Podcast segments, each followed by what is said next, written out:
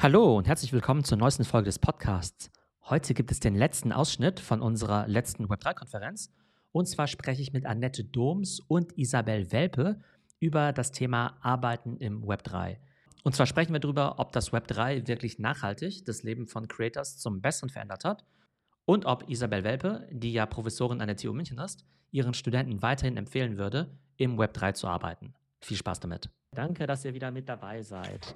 Ich fange mal bei Annette an. Und zwar, ne, wir wissen ja noch, beim ersten Mal, als du mit dabei warst, da saßen wir noch hier und haben über Kunst gesprochen, äh, NFTs, Aufbruch in neues Künstlerzeitalter. Der Dirk von Christie's war ja eben auch mit dabei. Und ich sag mal, da gab es ja sehr viel Hoffnung eben auch, dass mit NFTs dann eben die Creator Economy auch florieren wird, dass es eben auch Möglichkeiten gibt, Kunst eben auch zu monetarisieren durch NFTs, durch Royalties und so weiter. Mhm. Und ähm, da waren wir ja erstmal positiv, was vielleicht auch sozusagen den Berufszweig äh, der Creator angeht, weil es jetzt eben diese neuen Möglichkeiten gibt. Jetzt haben wir natürlich gesehen, okay, es gibt jetzt irgendwie den Bärenmarkt und dann gibt es jetzt irgendwie Marketplaces, die irgendwie keine Royalties mehr auszahlen. Ähm, aber erstmal so aus so einer High-Level-Sicht. Hat denn dieses ganze Thema Web3 NFT denn die Creator-Szene aus deiner Sicht nachhaltig verändert oder waren es am Ende doch nur ein paar hundert, die es irgendwie mitbekommen haben und davon damit experimentiert haben, aber dass es vielleicht jetzt noch keinen ja, nachhaltigen Eindruck hinterlassen hat? Insgesamt äh, sind wir alle noch in einem sehr kleinen Bereich. Ja? Also 80 Prozent der Bevölkerung weiß von all diesen Themen noch nichts. Ja?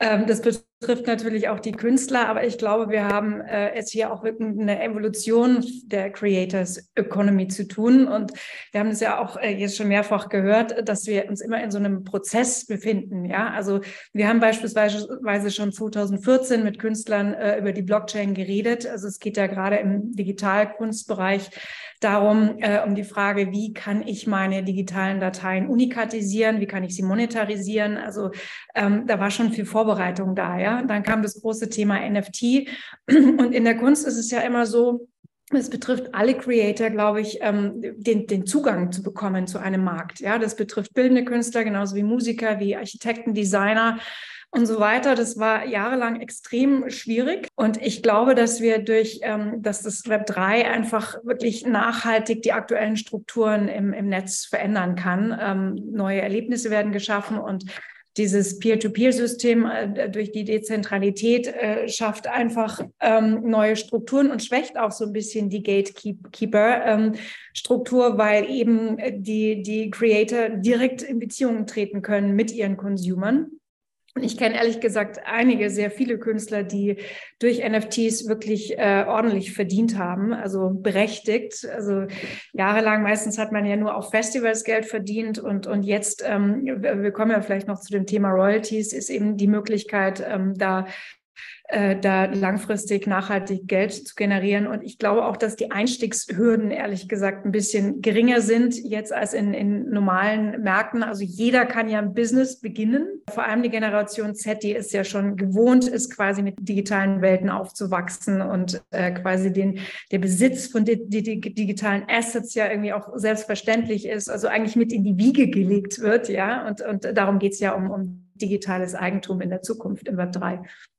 Aber jetzt kann ich mir halt vorstellen, dass vielleicht ähm, viele Künstler, die vielleicht auch, ja, vielleicht auch erst in den letzten zwölf Monaten natürlich von dem Thema erfahren haben, dann vielleicht, ähm, vielleicht auch auf dich oder andere Experten zugegangen sind und gefragt haben, hey, wie funktioniert das jetzt genau? Was soll ich denn da jetzt machen? Ne? Weiß nicht, also ist das jetzt immer noch so oder fragen die jetzt, hey, ist es jetzt alles schon wieder vorbei? Also das mhm. entwickelt sich alles sehr, sehr schnell.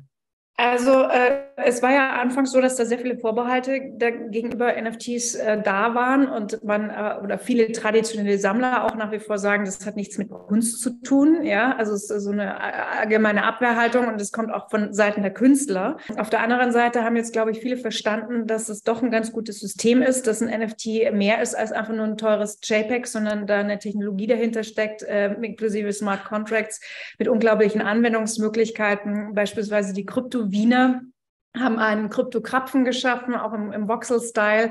Und wenn man diesen Krypto-Krapfen, der ja sowieso schon Krypto-Collectible ist, in der Wallet hat, dann hat man die Möglichkeit, ähm, lebenslänglich in einer Wiener Bäckerei immer zur Faschingszeit äh, drei Krapfen zu claimen. Ja, also so kann man ja auch NFTs äh, anwenden oder überhaupt als Künstler, ähnlich wie bei den Board Apes, sich auch so ein Ökosystem aufbauen, also um sein Werk herum.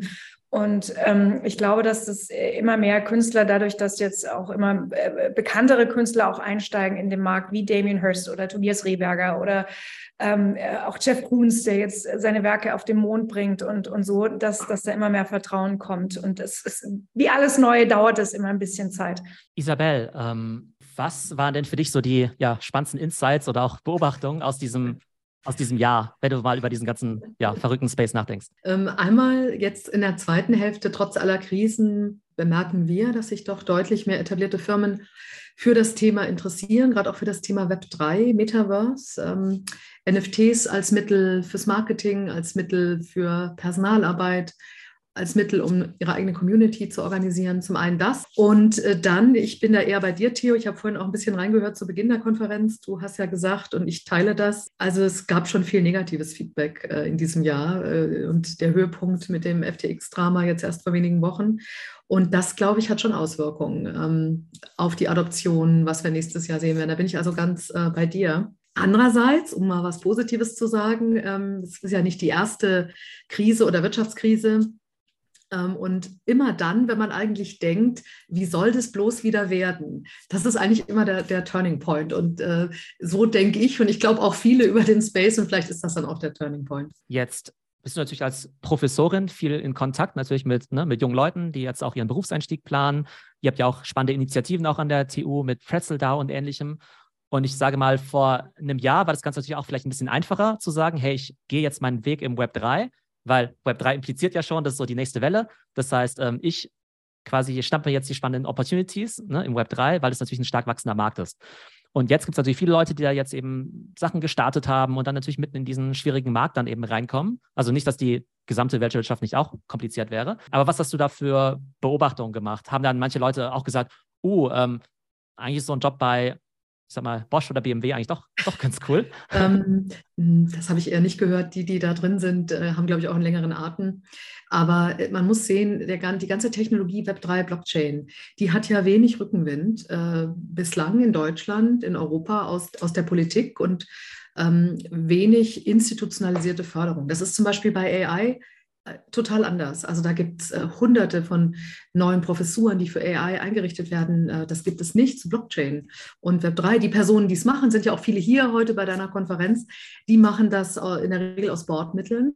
Und das ist einfach ein, ein Unterschied, ne? ob du in, in, in, in, eine Flut springst, die alle Boote hebt, weil da einfach viel Geld fließt, wie AI, oder äh, das Thema Web3. Ich halte Web3 für sehr wichtig als nächste Generation ähm, des Internet.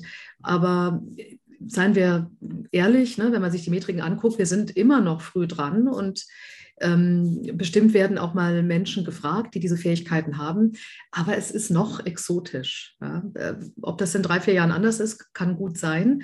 Aber aktuell, glaube ich, äh, abgesehen davon, dass du vielleicht im Venture arbeitest und dich über Venture Capital finanzierst, ist es schwierig, ähm, davon zu leben. Weil ich glaube, das ist auch eine Frage der Definition, ähm, ne, wie eng du das Ganze eben fasst. Ne? Also ich glaube, wenn du halt jetzt irgendwie, ich sag mal, reiner äh, NFT-Experte bist, ja, dann ist das wahrscheinlich im Augenblick schwierig.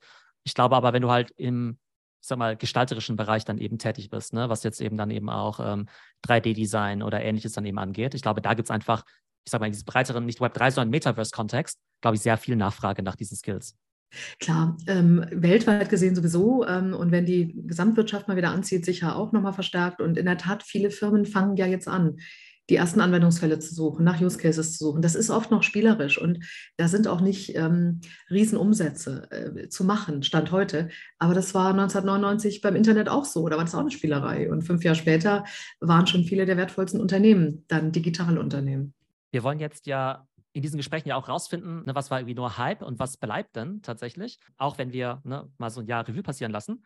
Jetzt haben wir uns ja in der Vergangenheit auch mal über das Thema DAOs unterhalten, ne? Irgendwie Decentralized Autonomous Organizations. Man konnte es ja nicht so genau einordnen, aber da gab es auch so gewisse Narrative, so die Organisation der Zukunft und löst irgendwie traditionelle Firmen ab.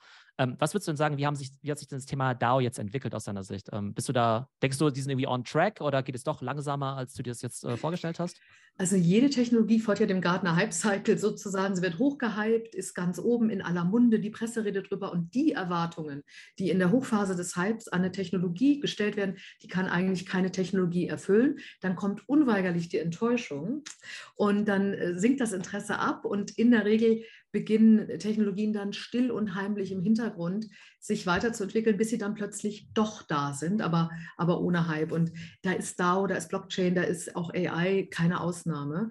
Äh, DAO ist on track, also ähm, da findet viel statt. Es wird einfacher, ein DAO selber aufzustellen, ins Leben zu rufen, was an vieler Stelle noch fehlt ist, sind die rechtlichen Grundlagen, weil viele äh, machen dann den DAO in Form einer GmbH oder incorporated bei einer GmbH oder gründen noch einen Verein und das ist dann ja eigentlich nicht im Sinne der Erfinder. Eigentlich willst du ja ein DAO machen, weil du mit geringen Transaktionskosten Menschen, also die Community beteiligen kannst an allen möglichen Vorhaben.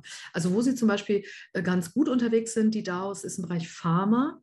Ähm, in Pharma gibt es nämlich das Gegenteil von dem Murschen Gesetz, das ja immer alles besser macht. In Pharma gibt es E-Rooms-Gesetz. Und E-Room sagt, trotz aller biomedizinischen Durchbrüche wird Medikamentenentwicklung alle acht Jahre doppelt so teuer und doppelt so langsam.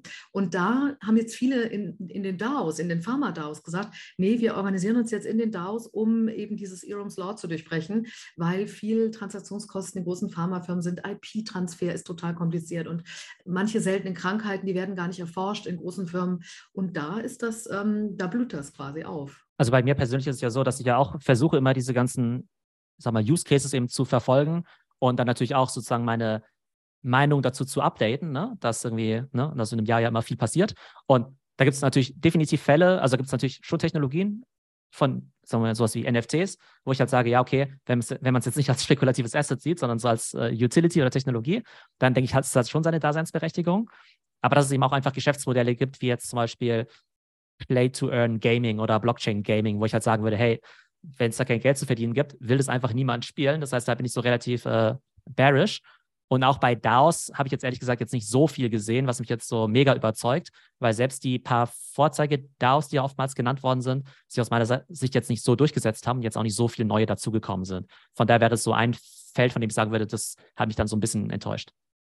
Ach, ich glaube, die DAOs werden schon da bleiben, wenn die rechtlichen Grundlagen eben auch geschaffen werden. Das ist halt ganz selten der Fall. Ne? In Wyoming ist das der Fall. Und da hast du ja keinen Vorteil, da hast du ja quasi nur doppelte Arbeit. Ne? Erst gründest du die DAO, dann Verein. Der Charme ist ja, dass du zukünftig wenn du im Metaverse oder in der realen Welt irgendwo rumläufst und dann triffst du einen Brand, den du liebst. Ja, und jeder ist ja Fan von irgendeiner Firma oder einem Brand. Und heute hast du ja gar keine Möglichkeit, in Kontakt zu sein mit der Firma oder, oder du bist in komischem Kontakt. Also bei den meisten deutschen DAX-Firmen, da musst du erstmal suchen, eine Kontaktmöglichkeit auf den Webseiten, bis du die irgendwo findest, eine Infomail und dann schicken die dir alle drei Monate so eine Verkaufs-E-Mail vielleicht. Ja, also eine, die eigentlich nicht schön ist.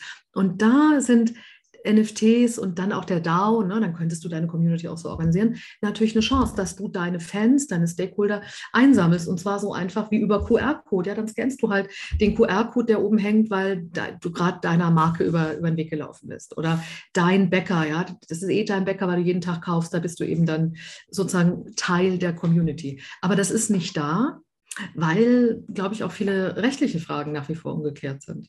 Jetzt ist ja auch das Wort Community ein paar Mal gefallen. Vielleicht Frage an Annette. Was sind denn vielleicht so deine persönlichen Erfahrungen gewesen? Auch mit den Leuten, die du so getroffen hast auf, auf den Events, vielleicht auch die Communities, wo du selbst ein, bei denen du selbst ein Mitglied bist oder vielleicht auch sogar selbst gegründet hast. Was kannst du uns da berichten? Ja, also die Community im ganzen Web3-Space ist, ist, ist extrem stark. Also man trifft sich auf, auf Konferenzen und tauscht sich aus. Und ich glaube, wir müssen auch alle stark zusammen sein, weil das ja noch so ein kleiner Bereich ist.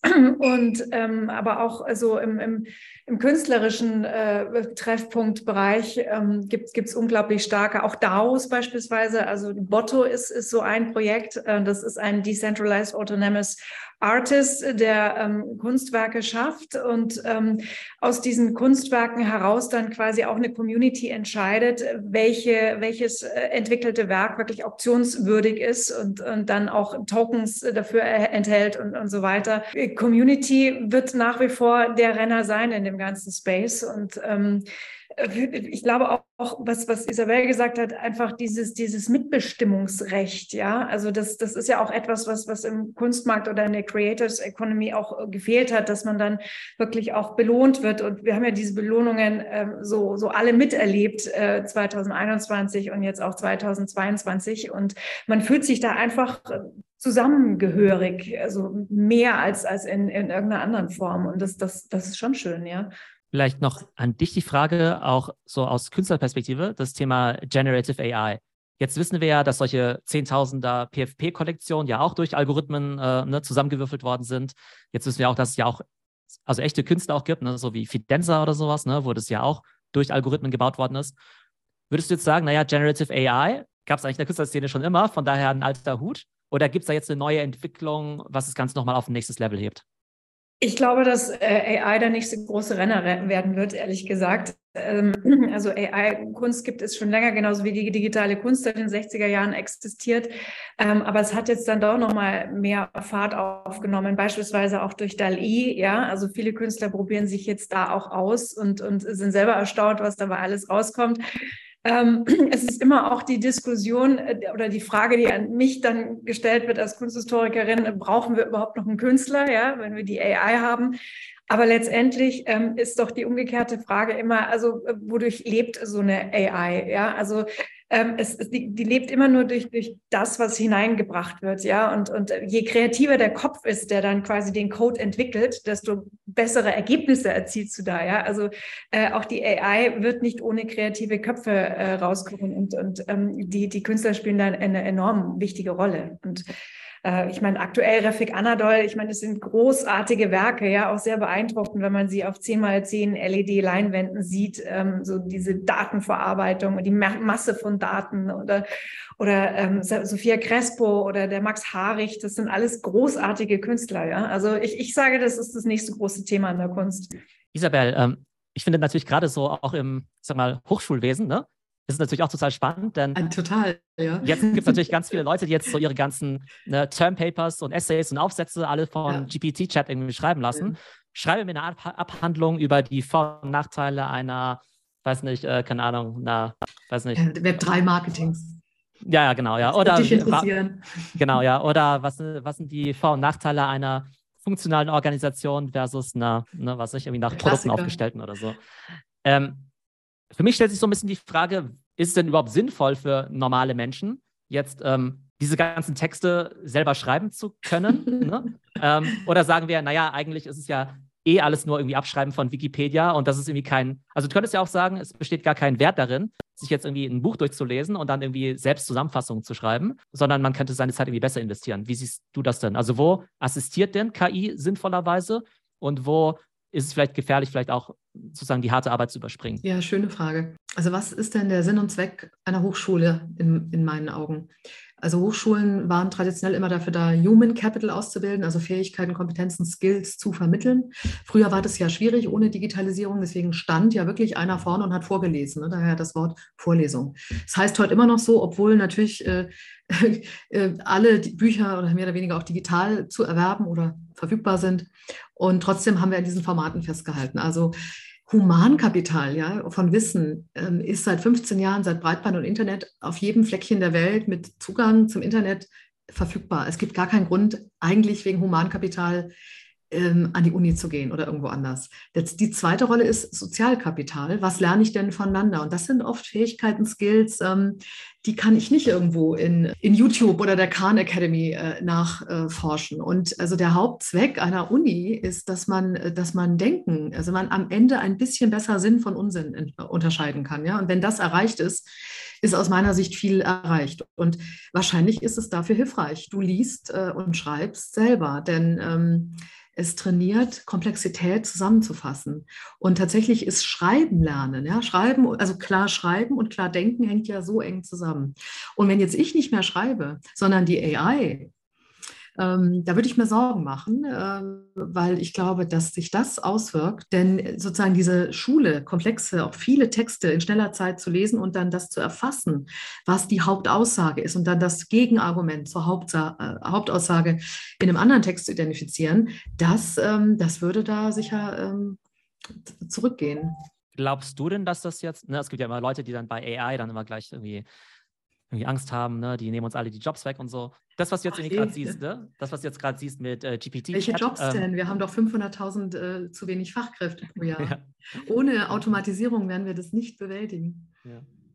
Aber denkst du jetzt, ähm, wie bei jeder Technologie macht man sich viel mehr Sorgen, als eigentlich mm, ne, so gerechtfertigt ist? Oder denkst du schon, okay, es gibt jetzt schon gewisse Skill-Profile, wo du sagst, naja, also die wird tatsächlich in Zukunft so, die werden nicht mehr so relevant sein und da sollte man vielleicht tatsächlich nicht mehr unbedingt die Über äh, Ausbildung zum Übersetzer oder sowas machen. Ja, man, man sieht ja in der Geschichte, äh, selbst wenn ähm, eine Technologie überholt wird, sie fällt selten komplett weg. Also es gibt es mal, aber wir haben auch heute noch Pferdedroschken oder wir haben auch noch Segelschiffe, ne? obwohl Motorschiffe die abgelöst hätten eigentlich. Also man kann schon Übersetzer werden ähm, und solche Berufe machen, aber der Trend geht dahin, dass ich glaube, alles, was äh, kochrezeptartig ist, also was ich in Einzelschritte zerlegen kann und damit eine Routine ist, das wird nicht von Menschen gemacht werden, soweit man das verhindern kann. Ja? Ähm, A, haben wir gar nicht genug Fachkräfte. B, ist ein Algorithmus billiger, der ist auch im Zweifel besser, weil er weniger Fehler macht, äh, 24 Stunden am Tag verfügbar. Also der Trend wird sicher dahin gehen und auch dahin gehen müssen, wenn man sich den aktuellen Fachkräftemangel äh, mal ansieht, allein nur in Deutschland. Das werden wir im Leben nicht durch Einwanderung bewältigen können, auch wenn wir uns noch so anstrengen.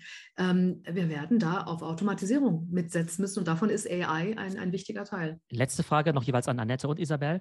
Ähm, Annette, auf welches Thema freust du dich ganz besonders in 2023, beziehungsweise womit möchtest du dich einfach mehr beschäftigen, einfach weil du es spannend und faszinierend findest?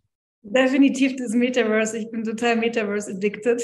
Ich sehe da sehr viele Vorteile, ähm, vor allem im Industrial Metaverse-Bereich. Ähm, und äh, da freue ich mich mega drauf. Also wir werden ja auch unsere eigenen Räume da drin bauen. Und äh, ich glaube, es geht auch darum, ähm, wirklich äh, zu zeigen, was da alles möglich ist. So, es ist viel, ich meine, wir haben es ja alle schon ausprobiert, ähm, man muss es auch mal ausprobieren. Es ist viel emotionaler und viel interaktiver und ähm, äh, quasi in so einem immersiven Raum zu arbeiten. Auch das Thema Spatial Learning, da bin ich ja auch äh, sehr stark involviert und dabei durch XR Explorer Schools, wo wir schon Schulen auszeichnen, die XR-Technologien anwenden. Ähm, das, also das heißt jetzt nicht, dass wir alle rein nur virtuell werden, sondern wir werden eine hybride Welt haben, aber wir haben unglaubliches ähm, Anwendungspotenzial auch im Metaverse und äh, da freue ich mich riesig drauf. Womit wirst du dich im nächsten Jahr viel beschäftigen, Isabel? Ich freue mich auf die Anwendungsfälle, weil ähm, nur dann geht es ja auch mit Web3 weiter, wenn wir nachweisen, ähm, dass es für Organisationen, für Menschen Mehrwert bietet und die Erfolgsfaktoren aus Web2 an denen ja viele etablierte Firmen in Deutschland sowieso noch knabbern, die werden manchmal durch Web 3 sogar noch wichtiger und verstärkter, wie zum Beispiel Community. Und ich würde mich freuen, ich freue mich drauf, dass wir, glaube ich, in 2023 die ersten Meldungen bekommen, dass Firmen sagen, ja super, wir haben das mittels NFTs äh, organisiert, unsere Personalarbeit oder unser Recruiting oder wir haben äh, äh, Pay-to-Earn-Modelle. Ne? Da kriegt da nicht mehr der Bildungsanbieter das Geld, sondern am Ende die Person, die tatsächlich etwas gelernt hat, was ja eigentlich das Ziel von Bildung Bildung, Weiterbildung sein sollte. Und da glaube ich, werden wir die ersten erfolgreichen Anwendungsfälle auch in Deutschland im kommenden Jahr sehen. Vielen Dank euch beiden mal wieder für eure spannenden Einblicke. Im Chat lese ich auch schon gerade, dass alle wieder sehr ja, begeistert und angetan sind. Also vielen Dank, dass ihr euch heute die Zeit genommen habt. Ja, danke dir, Theo. Danke. Schön, dich zu danke. sehen, Annette übrigens. Das war mein Gespräch von der letzten Web3-Konferenz mit Annette Doms und Isabel Welpe. Super spannende Einblicke, wie ich finde, in das Thema Arbeiten im Web 3. Und wenn ihr die letzten Folgen verpasst habt, dann solltet ihr auf jeden Fall reinhören, weil wir da auch andere klasse Speaker hatten zum Thema State of Crypto oder State of NFTs. Ich hoffe, es geht euch gut und bis zum nächsten Mal.